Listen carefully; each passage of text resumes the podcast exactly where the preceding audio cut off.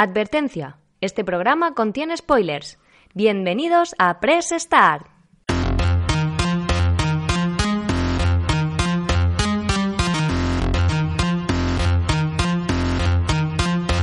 Muy buenas, bienvenidos un mes más a una nueva Indigracia.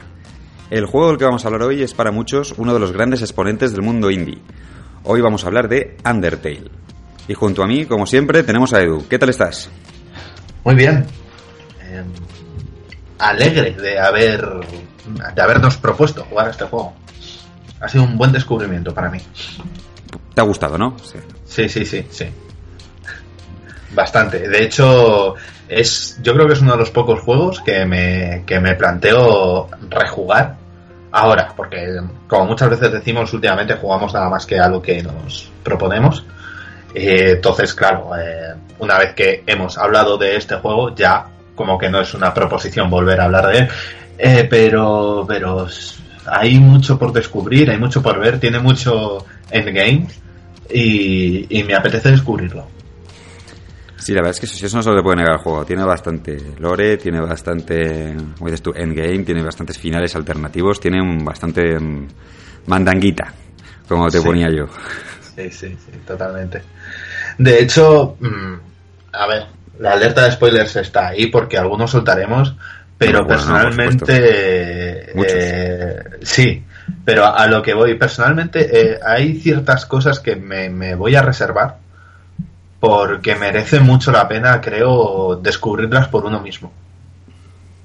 Vale. No sé si tú estás de acuerdo. No, no, no, yo estoy totalmente... No, cre- creo que es un juego, vamos a ver, es que creo que es un juego que mm, hay que jugar. Y desde luego para escucharte podcast primero tienes que haber jugado al juego. Si no, pff, Sí, se, sí, se está arruinando toda tu experiencia.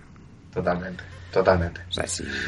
No sé, si estás pensando en jugarlo pero no sabes, no, no escuches primero el podcast para ver si te convences o no. Juégalo. Juégalo y si, no, y si te apetece luego nos escuchas, pero, pero pri- primero el juego y luego el podcast. Pero vamos, esto, esto que digo realmente lo recomiendo con todos los que hablamos, ya sea aquí, ya sea en tertulias.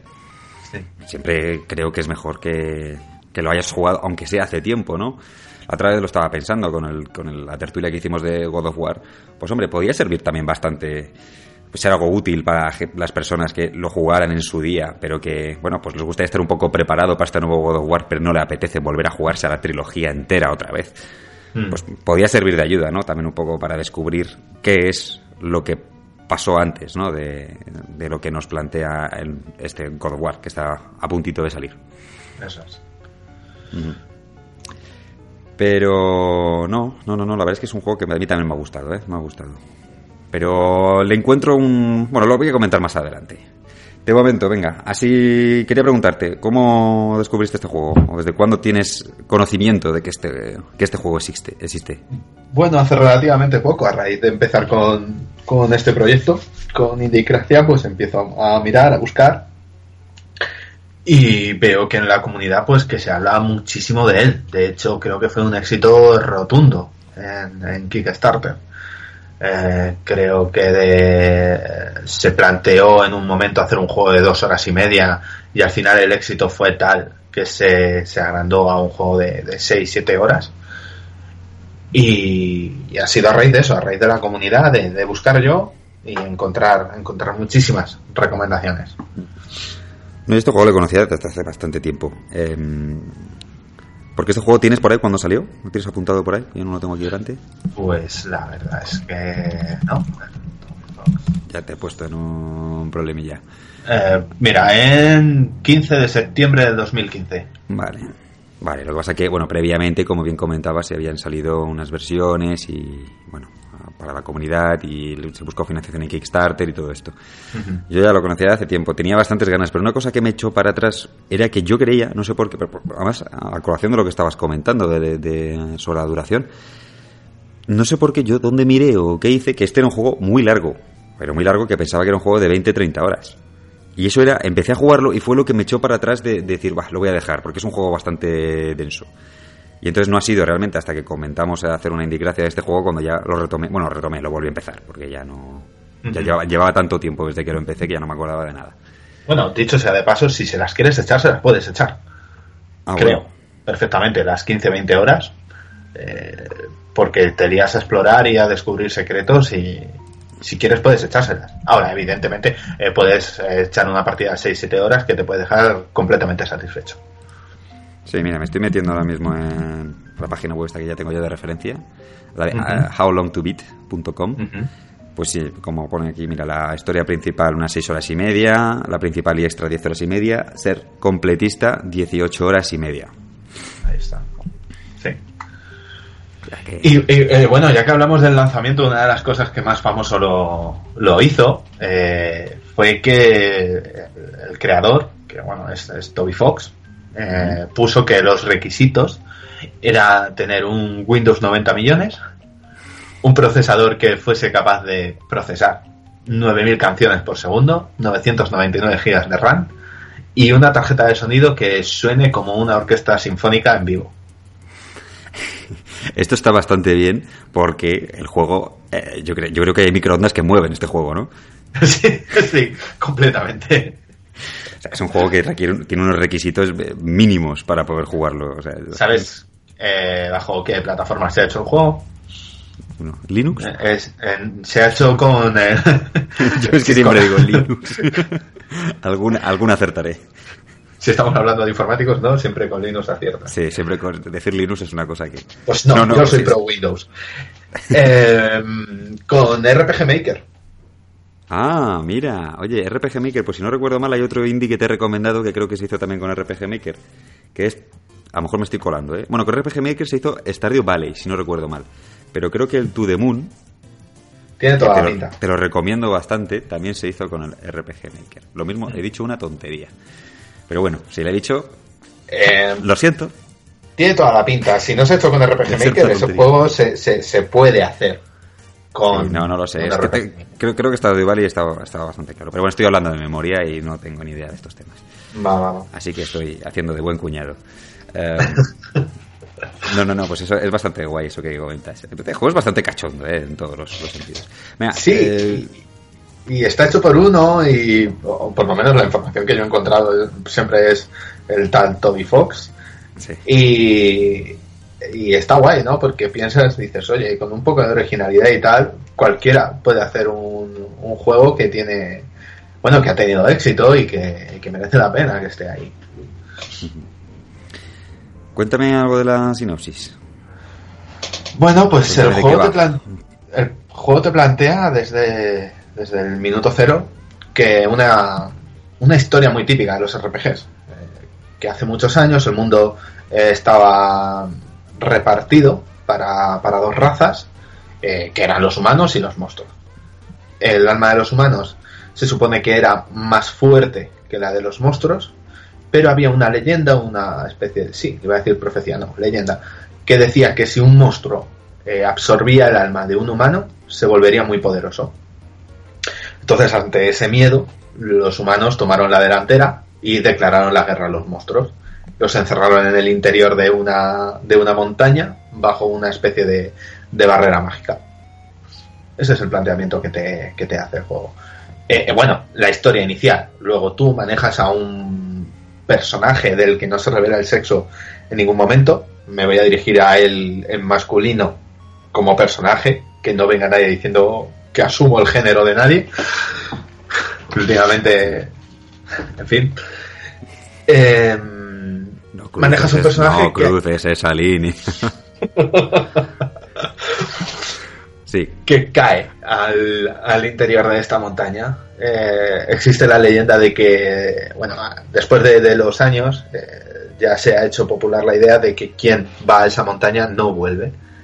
Eh, tú tomas el papel de, de esta persona que se llega a decir el nombre en algún momento. Sí pero no lo. Bueno, el nombre es Freeze, tampoco es nada revelado. Eh, no me acuerdo de eso. Fíjate. Es que, es que está en el final secreto secretísimo. Ah, amigo. Vale, hasta ese momento no lo revelan. Eh, eso, eh, eres este personaje que cae al interior de la montaña, eh, hablas con ciertas personas que hay ahí dentro y te van explicando un poco eh, cómo funcionan ahí dentro las cosas y, y, que, bueno, que para algunos eres la esperanza de la reunificación de estas dos razas. Em, otro, bueno, yo creo que probablemente lo más diferenciador de este juego, al margen de sus eh, de su poderío gráfico, es su jugabilidad. Totalmente. Totalmente. ¿Qué encuentras de la jugabilidad? Es bastante especialita, ¿eh? Sí. Eh, la jugabilidad se podría presentar en un principio como un combate por turnos, pero etiquetarla así sería demasiado eh, castrador, mm. porque es algo muchísimo más rico. en el momento en el que te enfrentas a, cualquier personaje, aparte de la opción de luchar, tienes la opción de eh, actuar, la de ítem y la última, no recuerdo cuál era, pero que se dividía en perdonar o tener compasión. Sí, la última era mercy, compasión. Sí, mercy. Y eso era o, bien tener compasión de, tu enemigo o bien intentar huir. Y la de actuar, que es la que aplica el, valor más diferenciador del juego, es simplemente para hablar con el monstruo e intentar, no sé, mm, hacerle entrar en razón y no tener que, pelear. Y aquí es donde se presentan unos diálogos bastante chulos, bastante graciosos. Sí, porque una de las características del juego, y de hecho es lo que vendieron de este juego, es que te lo puedes pasar sin matar absolutamente a nadie. Efectivamente, pero a ver, a mí que me vendan un juego así hoy en día, sinceramente, es como, ah, vale, otro. Porque ¿cuántos hay? Muchísimos.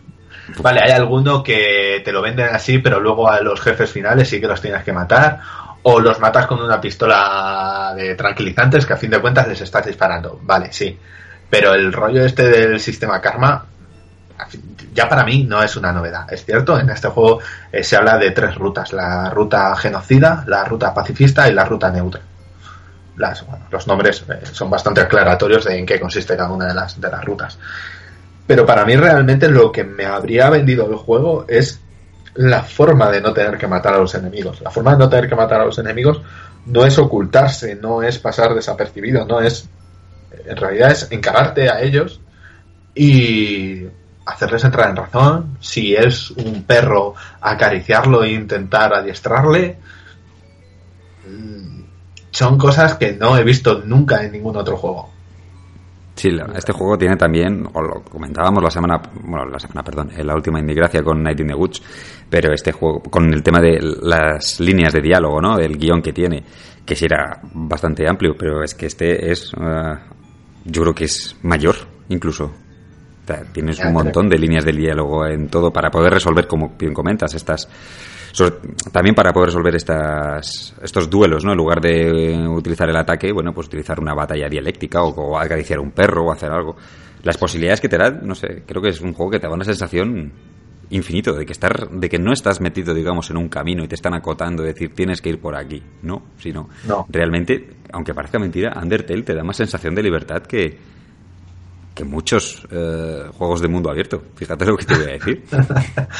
sí, en ese sentido sí. Y, muchas veces siempre te quedas con la duda de, de, qué habría pasado si me hubiera ido por este camino o por otro. Porque muchas veces no hay ni vuelta atrás. Literalmente no hay vuelta atrás. porque hay un personaje que se llama Flowey, que ya hablaremos de él, pero este personaje en concreto eh, sabe incluso si has borrado la partida y la has empezado de nuevo. Entonces, claro, dime, dime. No, es que es lo que digo, no, es que es, alucinante. cuando me refiero a libertad, no, no me refiero a libertad de movimiento, me refiero a libertad y espiritual, eh, psicológica. Como libertad de, mente, o sea, no, libertad de que puedo hacer esto, puedo hacer lo otro, no. O sea, el camino es, es un camino, no, hay algunas cosas que puedes ir por una ruta, puedes hacer otras, hay algunas cosas que puedes hacer, otras cosas que no. Pero la sensación de, joder, es que, no sé, se me ocurre mm, dialogar de esta manera. Anda, coño, pues ha pasado esto. Ah, me han dado este objeto, me han dado este otro. No sé. Mm. A mí eso me ha dejado bastante alucinado. Yo eso lo he visto, y sí, es cierto, pero otra cosa que me ha pesado mucho es eso, es el peso de las consecuencias. Que el hecho de no poder borrar partida. Bueno, sí, tú puedes borrar partida y empezar una de cero, pero si has matado a alguien en la partida que has borrado, ya no es ruta pacífica. el, personaje este que te va hablando te dice, sabe, no, que sabe que has borrado la partida. tienes que, tienes que ser informático para borrar la partida. Tienes que desinstalar el juego, borrar archivos temporales. No vale con ir y hacer un desinstalar programa en Windows. Ah, ya, porque se queda guardado, si es en Steam o algo, se queda la partida guardada, ¿verdad? Ahí está, se quedan cosas bastante ahí residuales que, bueno, que lo han hecho muy bien. De verdad, a mí me han dejado maravillado en ese sentido. Se, se cargan bastante la cuarta pared ahí. Ya, ya. Pues sí, no, desde luego.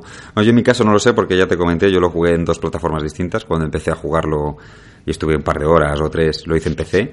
Y luego descubrí que lo tenía también en, en PlayStation Vita. Y dije, uy, pues. Bueno, que saqué la Vita después de un montón de tiempo. Y, eh, y dije, uy, me apetece más jugarlo en portátil que, de- que sentado en el, en el ordenador. Prefería más estar tirado en el sofá.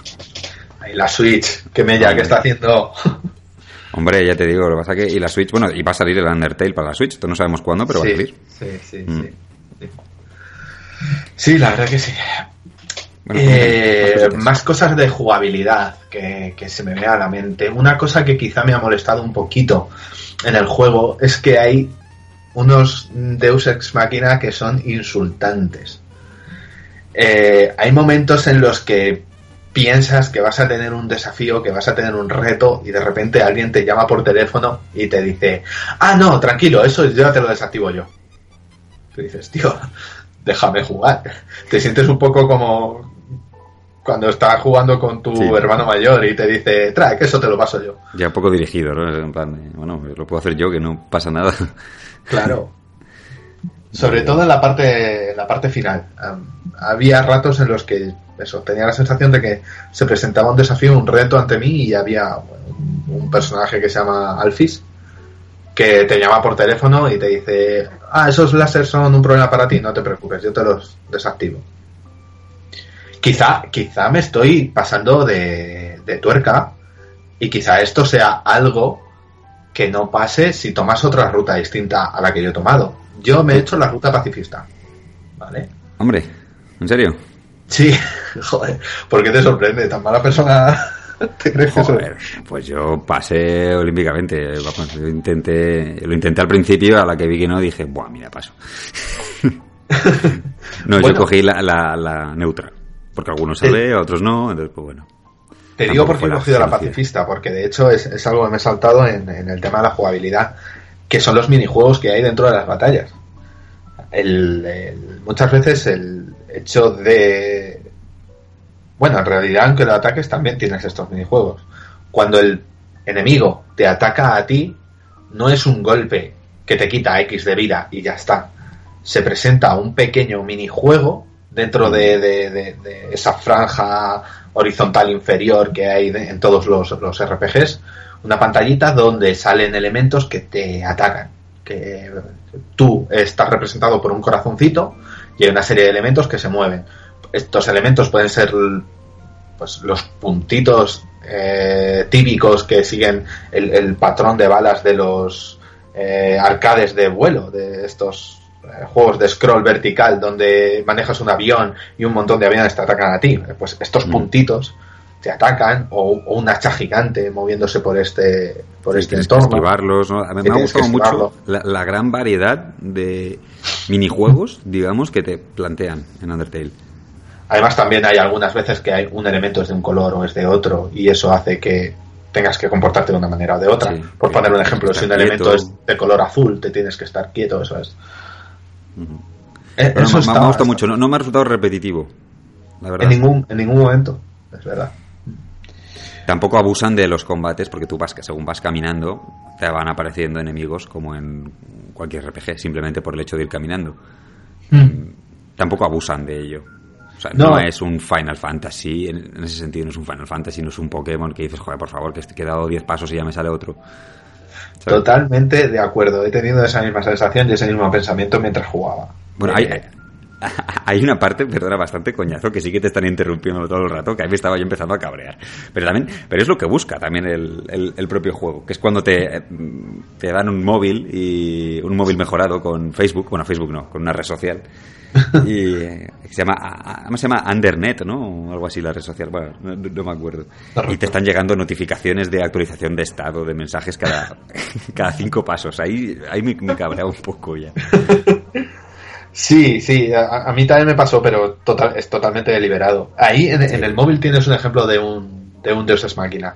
Eh, justo después te, te enfrentas contra un personaje que se llama Metatron y este personaje dice, venga, vale, eh, te puedes salvar si coges esto que hay encima de, no sé si era una mesa o algo así.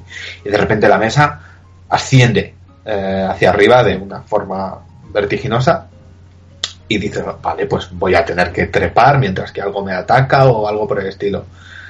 Y no, te sacan un gorrocóptero del móvil y empiezas a volar. Es cierto que tienes que evitar ciertos ataques, pero hay, hay muchas así que se sacan de la manga.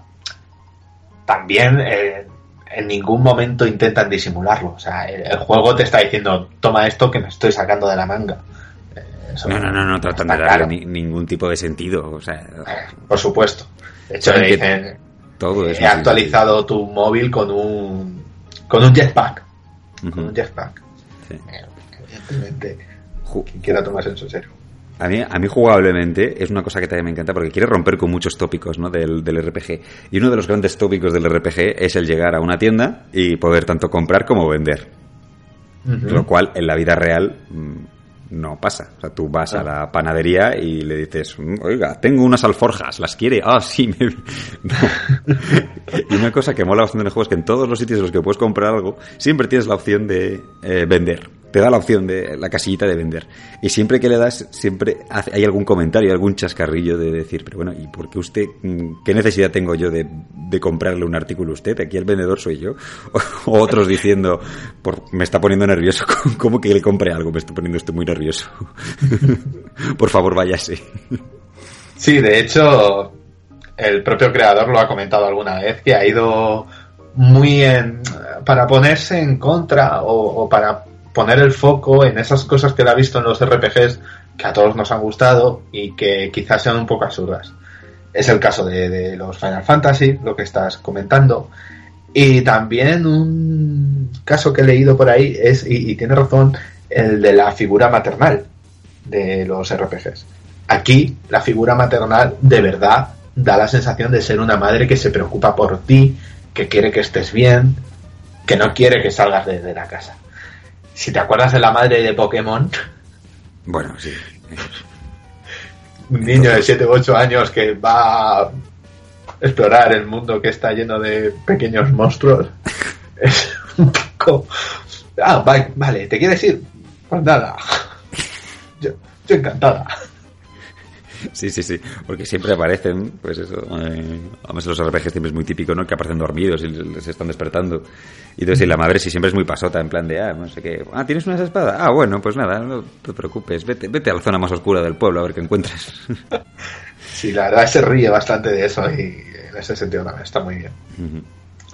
Mira, me estoy acordando, ahora que mencionabas antes lo del crowdfunding, una cosa que es bastante gracioso, que me pareció uno de los comentarios, que es que me la apunté aquí, es hay un personaje que te dice, oye, si necesitas dinero, es que no, me acuerdo de quién es el personaje, pero dice, si necesitas dinero, dice, ¿por qué no montas un crowdfunding? no, lo recuerdo, no sé si lo he visto. Se, se, ríe un poco de, ellos mismos. Dice, ¿por qué no montas un crowdfunding? Y dice, y es que además, es que es muy bueno porque, joder, porque el Toby, ¿cómo se llama? Toby Fox este lo ha hecho. Dices, que hoy en día la gente paga por nada. Entonces se está metiendo con la gente que paga crowdfunding cuando él sacó su juego por un crowdfunding. Ya ves. Entonces, no, está bien. Son, no sé, tienen un, humor que me, ha gustado bastante. Eh, es lo que yo digo, es comprar sobre el plano. Eso es una costumbre, por lo menos española, no sé, en otros países. ¿Algo más que me quieres decir de la jugabilidad? Eh, de la jugabilidad. No, me has recordado una, una cosilla, eh, una anécdota si vas a comprar, esto es casi al final del juego, si vas a comprar eh, un perrito caliente en un puesto donde está uno de los personajes principales, Sí. eh, Sans, y tienes el, el inventario completamente lleno, el perrito caliente te lo pone encima de la cabeza. Y tú vas caminando con el perrito caliente encima de la cabeza. Y si sigues yendo a hablar con él, te va diciendo, toma otro perrito, que invita a la casa, y toma otro, y toma otro, y al final te plantas con una pila de perritos enorme. Yo no sé si eso tiene fin, yo ya me harté de pedir perritos. Pues no, Lo sé, bueno- no, no probé, no probé. Lo bueno es que se caen. En el momento que tú te mueves, los perritos tienen una física más o menos acertada y se van cayendo. Entonces, bueno, no, no vas con los perritos ahí en tu en tu sprite de- del, del personaje hasta el final del juego. En cuanto, oye, estabas diciendo antes también lo de los caminos. Mm. ¿Cuentas un poquito más el tema este de, de los diferentes caminos que puedes tomar? Bueno, tienes las posibilidades. Eh, voy a contar, antes de que se me olvide, una cosa que he leído hace poco y que es una de las cosas que tengo que, que explorar y, y que mirar. El, el juego te da mucho pie a que tú modifiques los ficheros internos del juego. Parece ser que es bastante manejable en ese sentido. De hecho, hay dos pistas de la banda sonora que si no haces ciertas modificaciones no las puedes ver. Una es la 101 y la otra no recuerdo cuál. Del 101 ya sabes por qué me acuerdo. Eh, de ese número concreto. Ese se me queda grabado. Bueno, por Depeche Mode, que la, Efectivamente. que la gente estará diciendo, ¿y esto de qué es? Por nuestro, uno, uno de nuestros grupos fetiche, que hizo un directo. Quería dejar ahí un, un. Ah, que la gente lo buscara, ¿no? Ah, ya por Dios. Ay. Bueno, eh, y otra de las cosas que hay es que tú puedes intentar modificar el, el- el sprite. Eh, habrá gente que no haya jugado en los 90, pero el sprite es eh, la, como la skin de un personaje, pero en, en los juegos de antes de 8 bits y de 16. Eh, si intentas modificarlo, se desactiva un final que se llama sucio tramposo. Oh, Hasta ahí sé. Hasta ahí leo porque hasta ahí sé. Eh, eh, lo he leído mientras esperaba tu llamada. Así que investigaré. Eh, y ya bueno, me voy a los, a los canónicos. Está el final pacifista, que se trata de No matar, de no matar, efectivamente, de no matar a nadie. Y sí es cierto que por lo menos este final tiene un final secreto que requiere ciertas condiciones. Que consigas una llave, que vayas a visitar a una persona, que...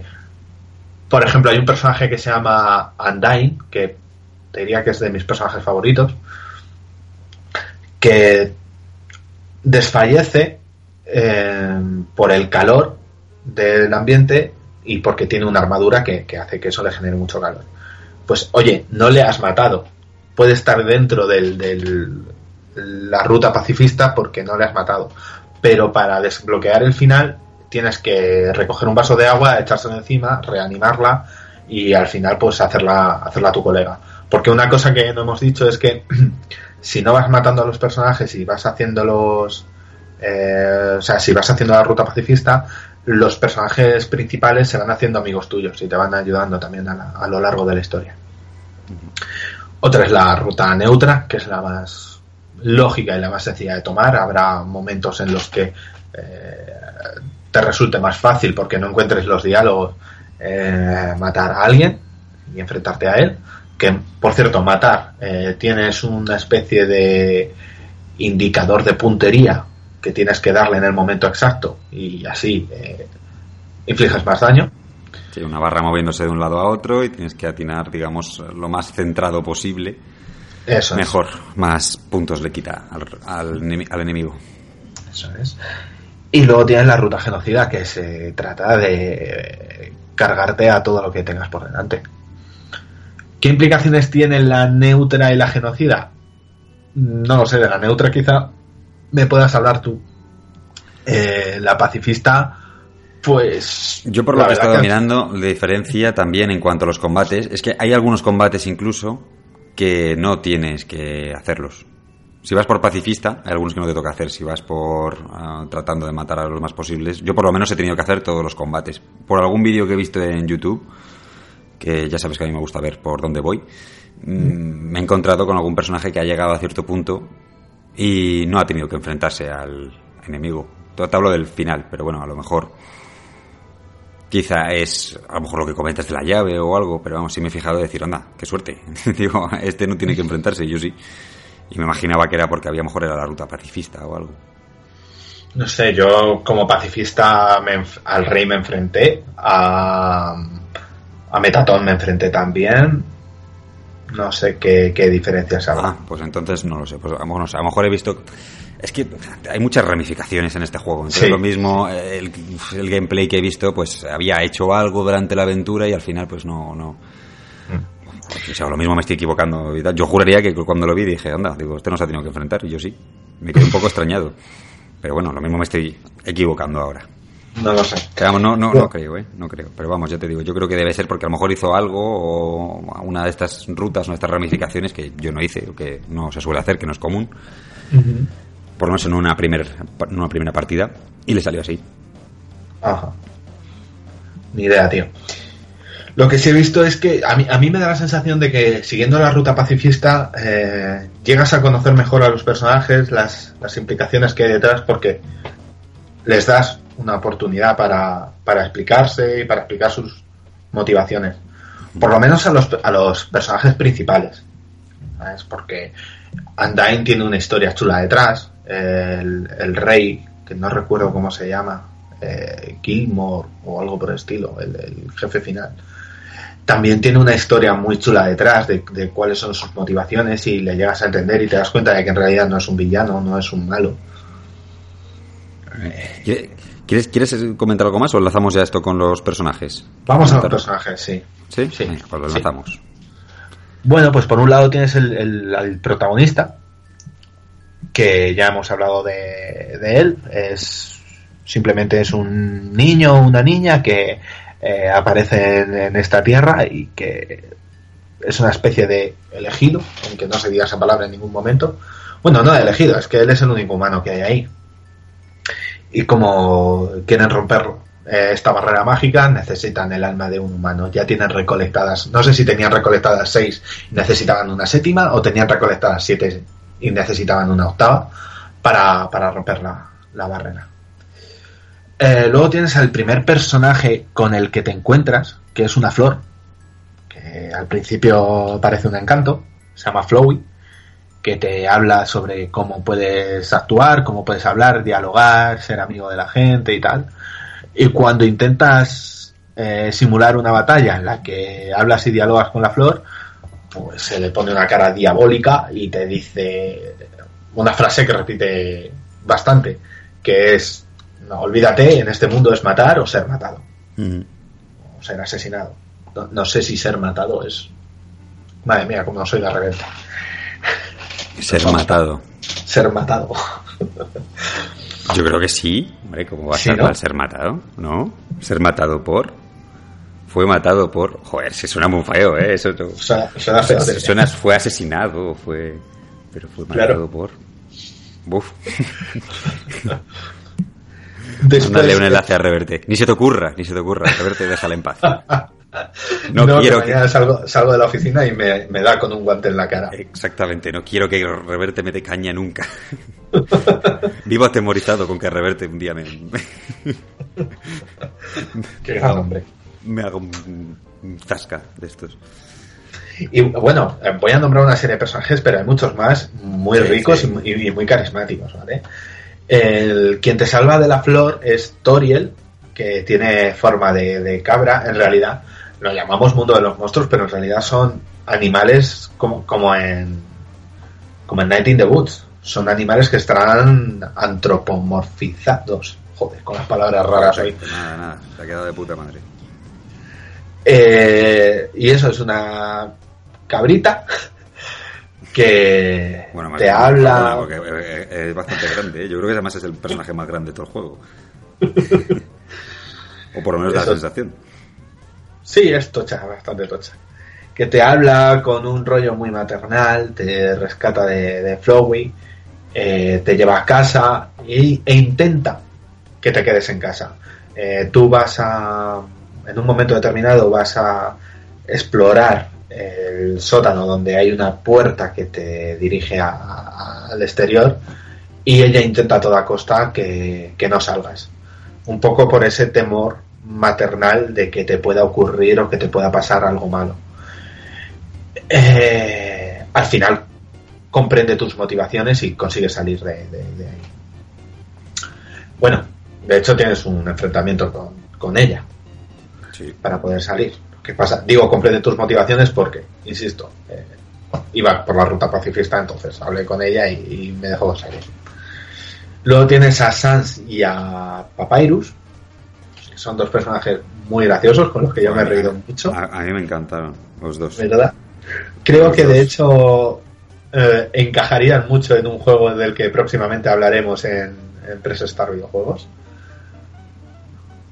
Eh, de hecho, es el próximo que vamos a grabar. No sé si hacer spoiler. Vale, vale. No, no, no, Vale. no hagas spoilers. No, no hago spoiler. Pero sí, sí que Eh, quedarían bien. ¿Verdad que sí? En estética y también con su per- estéticamente y con su personalidad. Eh, Sans y Papyrus, decir que los nombres vienen de las fuentes, de la- del tipo de letra. Que de Anda, hecho, aquí me estás contando, es verdad. es verdad. De hecho, el tipo de el letra- el papyrus este no tengo ni idea, pero el Sans, joder, es verdad. claro, el tipo de letra que ellos usan, porque los personajes no están doblados. Entonces hablan con bocadillos, con, con letras en pantalla. Y el tipo de letra que usan a la hora de, de hablarte, pues es la Comic Sans y la Papyrus. Ostras, qué detallazo, Qué bu- macho. Qué bueno que no lo supiese, me ha, me ha gustado descubrirte. Qué detallazo. Eh, A mí sí que me me acuerdo que mi- miraba al papyrus este, y, al papyrus, al Sans, y decía, esta letra me es familiar. No había caído que era la Comic Sans. No había hecho yo esa asociación de ideas. Lo tenía, digamos, en mi cerebro, pero no, no, no, no lo había llegado a hilar. sí, en el, en el subconsciente. Y bueno, tienen un humor muy, muy absurdo. De hecho, el mismo Sans eh, tiene un diálogo contigo en un momento dado de que, de que habla con una persona. Eh, esto, eh, bueno, ya lo podemos decir. Eh, Sans promete a, a Toriel cuidar de un humano si alguna vez llega. Y por eso Sans durante toda la durante toda la historia está ahí apoyándote, intentando que, que nadie te mate y demás. Sí. Y la forma de conocer a, a Toriel es, es una forma muy chula, yo diría que es incluso romántica, tío. Eh, A Toriel. sí, Sans les, le gustan mucho los chistes absurdos. Y, Ah, vale, vale, vale. La forma de conocerse entre ellos dos. Sí. Ah, sí. vale, vale. Y descubre que en un sitio hay una puerta. Entonces, y es una puerta enorme, una puerta grande. Entonces, su asociación de ideas es qué buen sitio para hacer chistes de Tok Tok. Así que llama y dice, por ejemplo, a ver, es un, son chistes en inglés, entonces es lo que hay. Eh, dice, knock knock. Dice, ¿quién es? Platos, dices. Entonces contesta, eh, this is who? Platos, ¿quién? Dice, this is a stupid joke. O algo así. No, no, no, no. ti- ti- ti- ti- Tienen, es que además, como dices tú, los personajes están, están bastante bien construidos. Y este Sans tiene un humor absurdo que a mí me, joder, me, me- me ha cautivado. A mí me ha encantado. Sí. Bueno, comentar, como decías, lo de que estaba en inglés. Es que el juego está en inglés. Si veis alguna imagen, algún vídeo en castellano, es que hay por ahí un parche, ¿no? O algo que han hecho unos fans, digamos, Efectivamente. Y además es un traducción. parche- Además dice que está bastante bien, ¿eh? Dicen que lo han hecho con mucho mimo y con mucho respeto este, esta traducción. Guay. Además he leído que no es... Porque normalmente los, los parches de traducción solamente te, te funcionan con juegos pirata. Y no es el caso.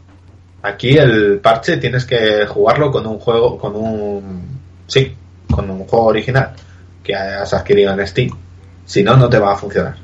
Eso es lo que dicen. Imagino que ya alguien habrá inventado alguna movida para poder usarlo. O no, no sé.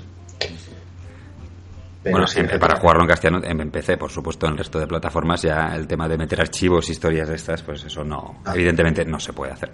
Eso es, está bastante complicado. Eh, Esa es un poco la personalidad de, de Sans. La de Papyrus, pues es un personaje que, que tiene mucho, mucho ímpetu, mucho sentido del deber y que quiere llegar a ser parte de la Guardia Real. Entonces sabe que para ser parte de la Guardia Real eh, tiene que capturar a un humano, pero también es cierto que tiene un gran corazón y que al final no, eh, no es capaz de, de capturarte, intenta quedar bien contigo, intenta quedar bien a la vez con su superior, eso alguna vez incluso le coloca en algún aprieto.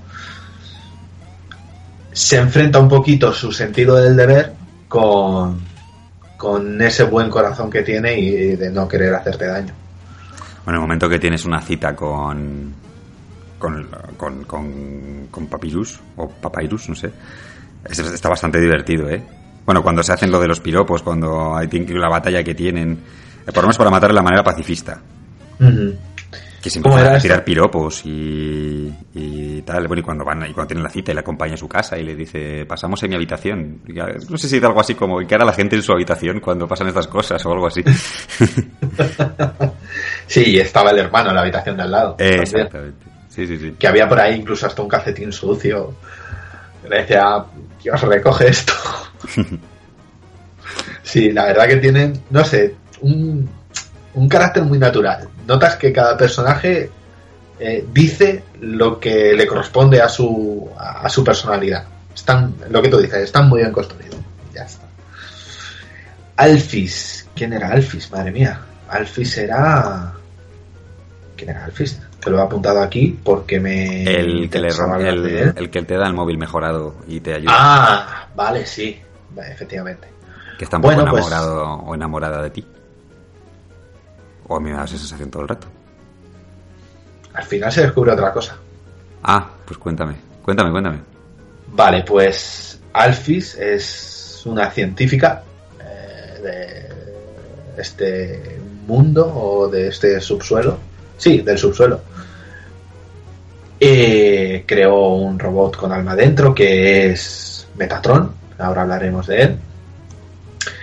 Y es una especie de, de reptil que es muy, muy tímida, muy solitaria. Confiesa que le encanta el anime y el manga. Ya a confesar. Y está enamorada de Undyne. Lo llega con. Bueno, sí, en el final eh, secreto lo, lo confiesa. Y Undyne le corresponde. También. ¿Que Andain era, perdona? Undyne era mm, la. ¿Era la máquina? No. No, la máquina la, la guardia real. Sí, sí. la mujer que ante la que responde Papyrus.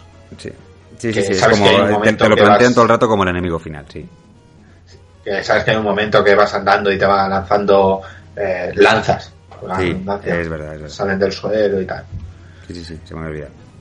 Que es la que comentaba antes, que le tienes que echar un vaso de agua y demás. Eh, eso tiene una historia ahí un poquito romántica con ella. Y bueno, eh, contigo, pues te ayuda a. a- eh, son los deusas máquina de los que hablaba antes. Te ayuda a llegar al final, pues a base de ir un poco hackeando el sistema del, del castillo de- que hay al final. Pues te va eliminando los láseres y este tipo de cosas. Es el nerd que te ayuda, es, es, es Otacón, es el Otacón de Metal Gear. Es el nerd que te va ayudando y que te va abriendo puertas, este tipo de cosas. Mm. Eh, luego tenemos a, a Andai, que con este personaje yo he tenido el momento más divertido, con el que más me he reído. Que es, bueno, como decía antes, es con el- la jefa de la Guardia Real, de la Guardia Real. Eh, bastante aguerrida, bastante fuerte, con, mucha, con mucha decisión, mucho ímpetu. Eh, está totalmente convencida de que tiene que, que atraparte, que tiene que acabar contigo, pero bueno, si al final intentas eh, hacerte con su amistad, lo, lo- lo puedes conseguir. Tampoco cuesta mucho trabajo. Es mentora de Papyrus mentora en la, en la lucha, pero como se da cuenta de que Papyrus tiene demasiado buen corazón, se da cuenta de que no puede am, pertenecer a la Guardia Real, eh, le enseña a cocinar. Dice, bueno, si no sirve para esto, pues que sirva para, para esto otro. Bueno, que hacía los espaguetis fríos, ¿no? Esos que hacía al principio del juego. Es verdad. Ay, no, no hilé cuando Mira este me- lo de los me- espaguetis. No lo de los espaguetis cuando me enteré que le había enseñado a cocinar. Es verdad. Sí, sí. Eh, mm, también se siente atraída por, por Alphys. Y bueno, el, el momento divertido que te comentaba antes es que cuando te ya te has hecho amigo de ella y tal, y te confiesa que le gusta enseñar a cocinar a, a Papyrus, que por cierto, Papyrus, 10 segundos antes, ha dicho que tiene que ir a no sé dónde y se tira por la ventana porque sí, igual que, igual que el fantástico Ralph, pues así, se tira por la ventana. Y, Sí, sí, sí. Incluso Undyne lo ve como, ¿por qué coño se ha tirado por la ventana? E Nos inmediatamente después, inmediatamente después te, te da una clase, te quiere enseñar a cocinar y te dice, eh, mete eso en la olla, agítalo, más fuerte, más fuerte, más fuerte. Y ya dice, quita, y le tira una lanza a la olla y dice, ahora ponlo caliente, más caliente, más caliente. No sé qué hace con la vitro, que acaba derritiendo la, la, la olla encima de la vitro. Total, que explota la puta cocina. Se le va muchísimo la olla eh, cocinando. Y No, esta es que tiene, tiene momentazos, tiene momentazos, la verdad. Dime, dime, perdona, que te he cortado. no, nada, ya era por, por pasar a Metatón, que es un, ro- el robot que había creado, creado Alphys, eh, que es un robot con alma humana. Es una especie de superestrella de la tele de este mundo. Y también tiene su, su carisma, es una especie de Tony Manero. Cuando te enfrentas a él, pues canta, baila, juega. Decir que Metatón, en la mitología cristiana, eh, es un ángel. Es la Como has dicho, bueno, eh, corrige eso. eh, cultura cristiana, cultura católica, la Biblia. Mitología. Whatever. dime, dime. Es, es un ángel, es eh, la voz de Dios. Ah, supuestamente siempre que alguien ha escuchado a Dios, en realidad no era tal, era Metatón, porque el hombre no soportaría eh, escuchar la voz, la voz de Dios. Ah, Esto cualquiera que haya visto Dogma lo puede saber, porque Metatón fue magistralmente interpretado por el gran Alan Rickman, que hace ya unos años que nos dejó.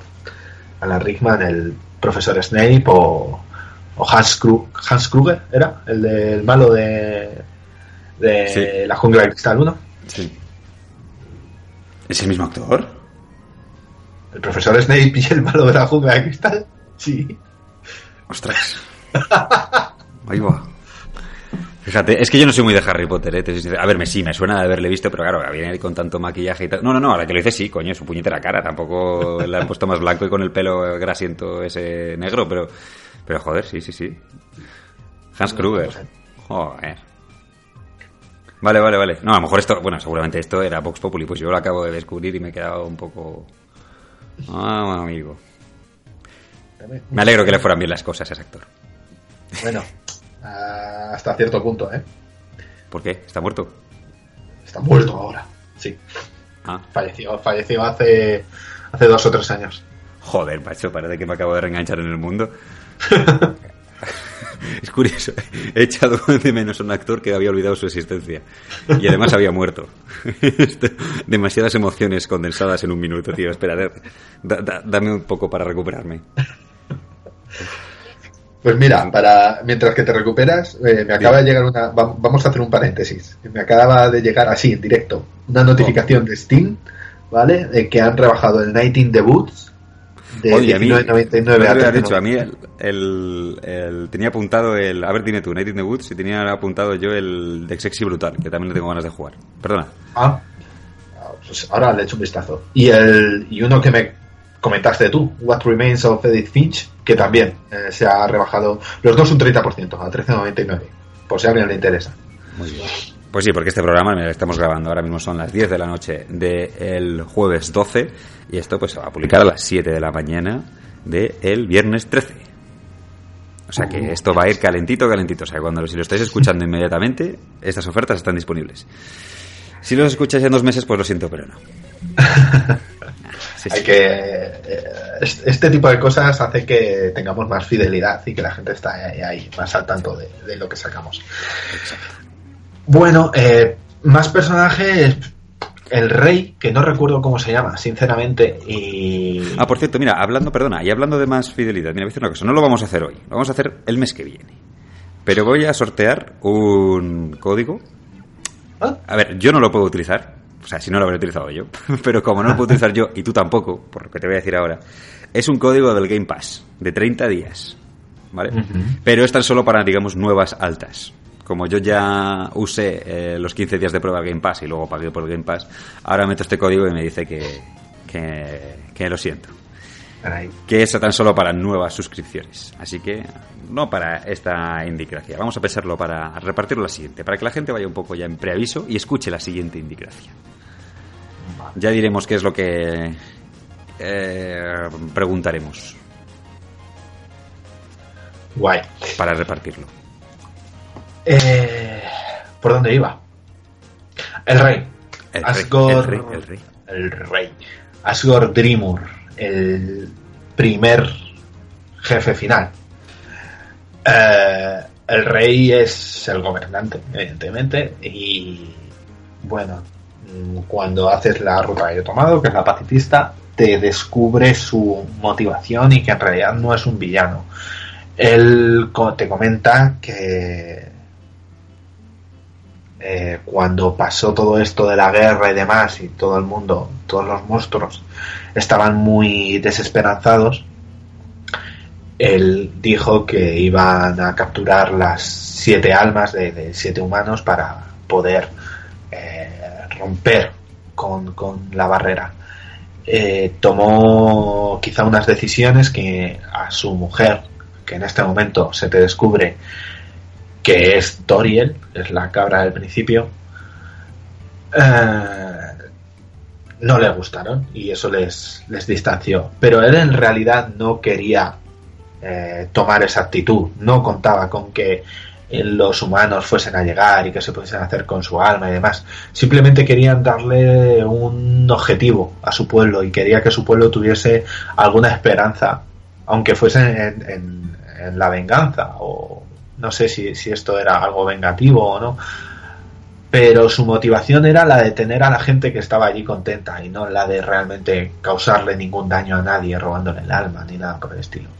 Y es un personaje que desde el primer momento en el que lo ves, eh, te das cuenta de que, de que tiene un, gran conflicto interior, que no quiere realmente pelear contigo. De hecho, te recibe en su casa eh, y te dice, vaya, esperaba que fueses una visita y poder tomar un té, pero veo que eres un humano y que vamos a tener que hacer lo que ya sabes que tenemos que hacer y te da incluso la espalda, eh, vas andando por un pasillo hacia el sitio donde se supone que te vas a enfrentar y ahí te dice, bueno, pues vamos al lío, ¿no?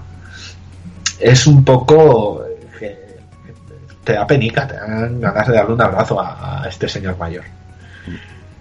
Y, luego hay un momento muy gracioso con Sansi Papyrus ya en el final, en el que eh, Papyrus dice, ahí va, esta es. Bueno, Papyrus ve a Toriel y dice: Ahí va, el rey Asgore se ha afeitado y ha hecho un clon de sí mismo. Porque si te das cuenta, en realidad el sprite de Asgore no es más que Toriel con barba y pelo. Ah, sí, sí. Bueno, de hecho, yo nada más que vi al personaje, lo primero que pensé era que, que era el mismo personaje. Digo, Digo, bueno, si es que es evidente.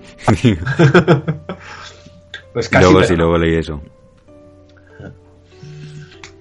Y yo no, no sé tú, pero yo no reseñaría más personajes así. A ver, hay personajes que ya están en el final finalísimo.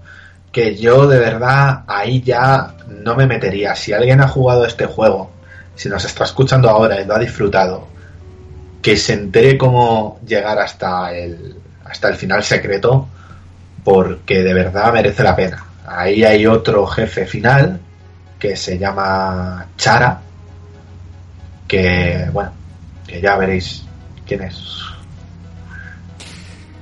y de dónde viene. Pues nada, si te parece, eso no lo comentamos, lo dejamos ahí. No Yo no lo vamos a- bueno, ya sabe todo el mundo que tampoco vamos a, no pretendemos desgranar absolutamente todo lo que pasa con todos los, los juegos que hablamos en, en esta Indigracia. Pero bueno, que sí comentamos spoilers y tal, pero bueno, tampoco, tampoco comentamos absolutamente todo lo que pasa, además con un juego como este que es tan rico y tiene tanto argumento, tanto personaje y tanta... bueno, Sí, tanta porque sobre todo también puede pasar pues que pase lo que lo, lo que te ha pasado a ti, ¿no? Que, que te creas que hayas acabado el juego y que te des cuenta de que hay algo más. Entonces, puede ser que haya gente escuchándonos que, que diga, ahí va, no me contéis esto. Pensaba que podía escuchar esto, pero en realidad no. Bueno, en cualquier caso, ponemos un poco en preaviso. Mira, una cosa que también me gustaba del juego, una, esto es una esto es una chorradilla. Pero por lo visto, a ver, tú que eres informático, si te metes en la página web de Undertale y lo ves eh, el HTML o algo así, o poner la página web, digamos, como ver el HTML o ver el o el código, digamos, como si quisieras ver el código de la página Ah, web. vale, sí, sí, el código fuente es el, El código seguramente es el HTML5. Sí. Vale, perdón, el código fuente. No, no, pero no, Por lo visto- este es lo cierto ese HTML. Hay, hay un mensaje de Toby Fox que te dice algo así como, bueno, que no, te- te- algo así como, bueno, no, no quieras averiguar más cosas de las que deberías y pone el jejejeje del juego. Pues por lo vi- en una de las líneas del código lo tiene ahí escondida esa frase. Ah, bueno, claro, es, quizás sea algo difícil de, de encontrar. Estoy mirando ahora mismo. A ver si... en- Ah, aquí está. Lo estoy ¿Lo has viendo ahora mismo. Sí, ¿Qué sí, pone sí. exactamente? What are you doing? Looking for secret? Don't put your nose where it doesn't belong. Or you might learn something you don't like. Eh, traduzco. ¿Qué estás haciendo? Buscando secretos, no metas tu nariz a donde no pertenece, donde, donde no tengas que meterla. O podrías descubrir algo que no te guste.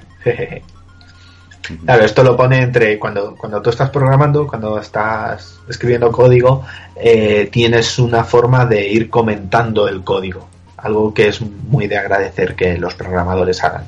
Que es en plan, pues decir, pues esta línea de código que he puesto aquí sirve para hacer esto o esto, ¿vale? Eh, y el, programador que haya hecho esto lo, lo ha puesto así, como si fuese un, un comentario, un comentario del código. Joder, pues macho, yo estoy ahora metido en el código fuente este que bueno, cuando, lo he hecho me he sentido un poco hacker, en plan de, oh Dios mío, estoy viendo aquí. Y no encuentro para nada eso. Tengo aquí por No, eh, eh, ves un montón de div morados y cosas así, ¿no? arriba del todo. Si bajas abajo, eh, Abajo del todo. En, col- en color, eh, si estás usando Google Chrome, Sí, Chrome. eh, abajo del todo, en color verde, hay un pequeño párrafo. Abajo del ¿Tú lo todo, ves así? en- en- ¿tú, tú lo ves con colores? Azul, rojo. Sí, alguno, pero Morado. no verde. Bueno, a ver, que todo muy grande. Bueno, es igual, tampoco vamos a perder el tiempo. Ya lo, yo lo vi en internet y me, me lo creí y te lo puse. No veo el verde. Pero bueno, tú lo acabas de comprobar y eh, Sí. efectivamente es cierto, no miento. Entonces, pues, Y efectivamente sí es HTML. pues mira, no sabía que Hans Kruger estaba muerto, pero sí sabía esto. ¿Eh? Lo, tirra- lo, tir- tiraron. Lo tiraron del, del edificio Nakatomi. Sí. En fin. Bueno, Oye, hostia, que ha hecho spoiler de la jungla de cristal. Mira, tío, si alguien no ha visto esas alturas, la jungla de, cristal, y es en plan de, oh, Dios mío, hecho un spoiler, mira, o sea, de verdad te lo digo, que te den por saco. O sea, en serio, has tenido... ¿De qué año es la película Jungla de Cristal? ¿Del 84? O sea, no me jodas, has tenido tiempo de sobra, chaval, o chavala. Te jodes. Sí, Hans Kruger muere a manos de John McClane desde lo alto de la, de la torre Nakatomi en Los Ángeles. Eso es lo que pasa en la jungla 1. De hecho, en la jungla 3 te hacen un spoiler de la jungla, del final de la jungla 1. es verdad, es verdad. Así que, ojito. Aquí ya hay alerta de spoilers, tío. Ya la gente sabe lo que viene. Bueno, en- entonces, en definitiva, el juego, ¿qué me, ¿Qué te ha parecido? Es un juego que, que, gráficamente es muy sencillo, pero en contraposición, en cuanto a argumento, jugabilidad, eh, cosas que explorar y que descubrir, es muy rico. Hay muchísimo donde tocar, mirar, ver, eh, experimentar. Y, y, en ese sentido, e, eso es algo que a mí me gusta mucho de un juego. Y en ese sentido me me ha gustado mucho. La verdad que se me ocurren pocas cosas malas. La banda sonora. Eh, es verdad, no lo hemos comentado, la banda sonora. Preciosa. muy buena. Y me parece una banda sonora de, de, de, de, de verdad, de, no sé si decir 8 bits o 16 bits. Porque es cierto que últimamente se hacen muchos sonidos de estos de 16 bits. Pero aunque tengan ese, ese sonido, ese timbre, eh, ese rollo MIDI, eh, meten más pistas de las que realmente una Super Nintendo, una Mega Drive o un ordenador de, la época podría manejar. Eh, aunque tú oigas ahí, realmente estás oyendo muchas pistas, eh, algunas veces, en, en, este, en esta ola eh, vintage que hay ahora. Pero esta no, esta se nota que es una, una composición sencilla. No podría ser de otra forma porque creo que la ha hecho Toby Fox, el solo. Joder, qué crack. Y, y aún siendo sencilla, un retro trayéndote a, la época tecnológicamente hablando, de verdad que había veces que daban ganas de, pararte a escuchar. Ambientalmente es muy chula. A mí me ha gustado mucho. Pues sí. Muy acertada. Yo, yo te voy a comentar lo que me ha pasado con este juego. Más te lo estaba comentando según, según lo estaba jugando. Mira, Undertale para mí, tiene una muy buena narrativa, tiene un muy buen guion, tiene un humor absurdo que me encanta, rompe la cuarta pared, a mí me encanta, la música me ha gustado mucho, es un juego diferente en todos los sentidos, em, cualquier PC patatero lo puede mover, como decíamos antes, probablemente algún microondas avanzado también. Los gráficos a mí me han gustado, me han parecido no sé, me, han gustado ese, ese, estilo. Los puzzles me han parecido muy entretenidos, no se hace repetitivo. La duración me gusta para un indie. No me gustan indies más largos, tampoco, bueno, incluso más cortos podría ser, pero bueno, estas seis horitas que te dura a mí para un indie me parece que está bastante bien. Mira, todos estos ingredientes que te he dado probablemente deberían ser el motivo por el que los ingredientes de mi juego perfecto y sin embargo no lo es. Y sin embargo no lo es. O sea, yo veo todo esto por separado, incluso en su conjunto, me da igual, y te digo, es que me encanta, porque me encanta. No, no puedo decirte nada malo de Undertale, salvo una cosa, que a mí me ha pasado, y esto es una cosa personal y particular, eh, y es que a mí no me ha enganchado. No, no tenía ganas de continuar jugando a Undertale. A pesar de todo esto que es maravilloso. Es una cosa que, de verdad, no, te lo digo totalmente en serio, me ha, me ha dejado bastante trastocado me terminé el juego y estaba diciendo, pero bueno, ¿por qué no me gusta? Si tiene todos los ingredientes para que me parezca, para que sea mi juego favorito. Y sin embargo no lo es. Estaba jugando a él y digo, joder, si me lo paso muy bien cuando juego. Sin embargo, me daba mucha pereza tener que encender la consola para ponerme a jugar. a mí me ha pasado, me ha pasado también hasta el final. Al final me ha enganchado, la última hora, hora y media me ha enganchado y sigo y lo que te digo, sigo enganchado ahora quiero seguir jugando. Pero es cierto lo que, bueno, antes de ayer jugando, te lo dije, me quedé dormido. Me quedé dormido jugando. Tal cual. Es, es eso, es, hace poco ha sacado una canción que dice, tienes la, actitud perfecta, la mirada ante la cámara, eh, siempre sabes qué palabras escoger y decir, pero te falta ese no sé qué, que es lo único que importa. Eh, yo estoy seguro que este juego tiene ese no sé qué. Si no lo voy a discutir, yo creo que es algo mío personal con el juego que no me, no, de verdad no, como, te digo que he estado pensándolo en, por qué no me ha enganchado, es que no lo llego a entender. No sé, yo creo que sí que tiene ese no sé qué, es que creo que también lo tiene. Si creo que el problema, vamos a ver, el problema no es tuyo, es mío, ¿vale? Esta es una frase muy de, muy de Es por mí. No es por ti, es por mí. Efectivamente. Sí, pero ya te digo que a mí también me ha pasado, que es un juego que me ha costado jugarlo. Lo que te digo es que ese esfuerzo que he puesto, porque me ha pasado lo que a ti, que me ha dado pereza, que no he venido con ganas del curro a ver cómo sigue el juego, me ha dado pereza encenderlo. Al final, cuando he terminado de jugarlo, ese esfuerzo se ha visto compensado. Ya. Al final has dicho, no, no, no, si yo he visto compensado el juego y me alegro un montón de haberlo terminado, sobre todo porque, como ya te he comentado y creo que he dicho aquí algunas veces, yo tengo una lista con en mi móvil con los juegos que tengo pendientes. Undertale, yo creo que llevaba ya dos, dos años apuntado en esa lista y nunca me llegaba a pasármelo porque lo empecé, no me enganchó y hasta que no nos hemos puesto con esto no he dicho, venga, va, oye, pues este ya tiene que ser la maldita vez en, que, en la que me ponga. E incluso lo sé, he alternado Undertale con otros dos juegos indie eh, que son eh, Last Day of June y The Red Strings Club, que sí que me han enganchado. Bueno, me han enganchado cosa mala, pero, pero de, acabar. A ver, son juegos más, más cortos que este. Mejor son juegos de cada uno de tres horas, ¿vale? Pero me los he pasado en el día y con ganas de seguir jugando. O sea, he estado jugando dos orillas al juego y de, del tirón y diciendo, oye, pues es que, es que está muy bien. Cosa que en Undertale, pues mira, no, no, no sé por qué no, no me ha pasado. Pero de verdad, que, que, me haya pasado esto no quiere decir que crea que sea un mal juego ni nada. Por todo lo contrario. Si es que te he dicho todas las cosas buenas que tiene el juego y lo que me, me, me está jodiendo la cabeza es que no entiendo por qué no es mi juego favorito de la historia. ¿Sabes? No lo sé. Me pasa un poco, a lo mejor quizá es como con Irina Saik. Irina Saik me parece demasiado perfecta. No voy a decir que no me guste Irina Saik, pero la veo tan tan perfecta. ¿Irina? Irina Saik. Era la ex de Cristiano Ronaldo. Pues es una chica tan tan perfecta que prefiero otras. ¿Sabes? No sé.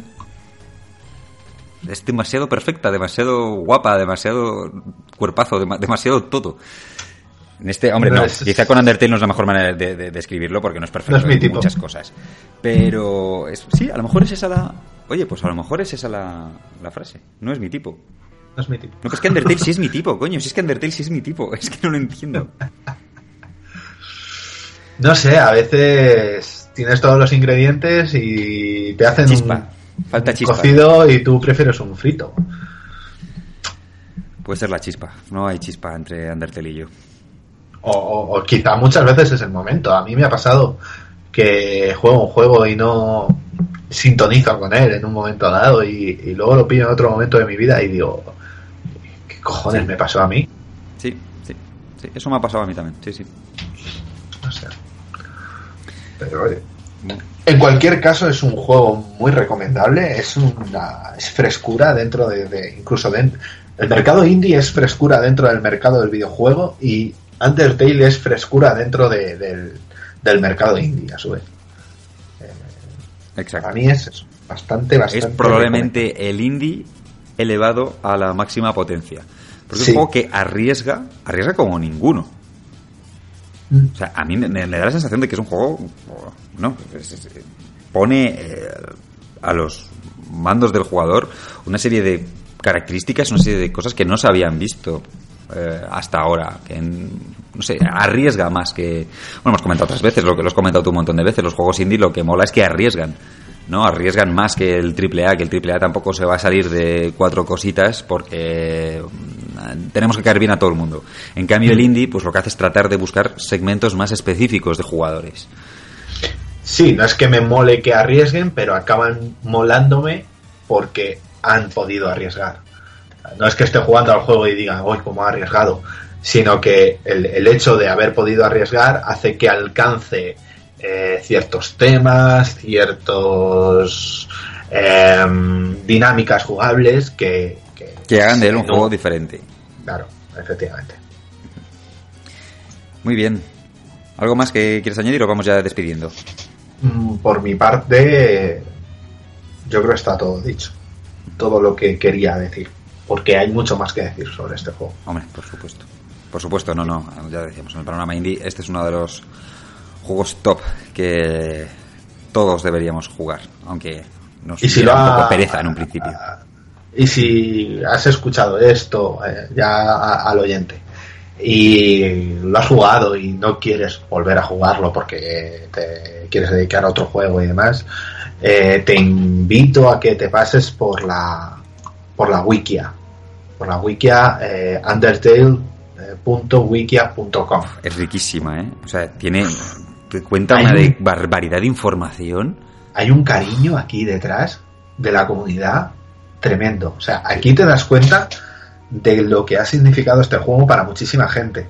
Porque, porque se nota que se ha hecho y que se está construyendo ahí una base de datos con muchísimo cariño y con muchísimas ganas de, enriquecer ese mundo. Sí, porque mira, tú, tú y yo, como para preparar tertulias y tal, pues la Wikia es una página que consultamos bastante.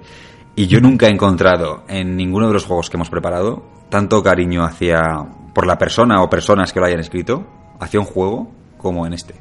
Sí, totalmente. Ni en Metal Gear 3, ni en The Last of Us, ni en un montón de juegos que podías tú decir, bueno, pero que la gente quiere un montón estas sagas. En ninguno de esos me he encontrado tanto cariño, tanto amor, digamos, como bien dices, nada más que introduces la dirección. Es que nada más que la pones, de hecho tienes un cartel de, de Sans advirtiéndote que no lo leas si no quieres, eh, em, si, bueno, que no lo leas si no te has pasado el juego y que te recomienda que, te juegues primero el juego antes de leer eso porque está lleno de spoilers. Efectivamente. Y eso en otros juegos yo no lo había visto. Hoy si había visto el cartel, desde luego no era con ese mimo de haberte puesto un personaje con el, con el bocadillo, con el tipo de letra que él usa.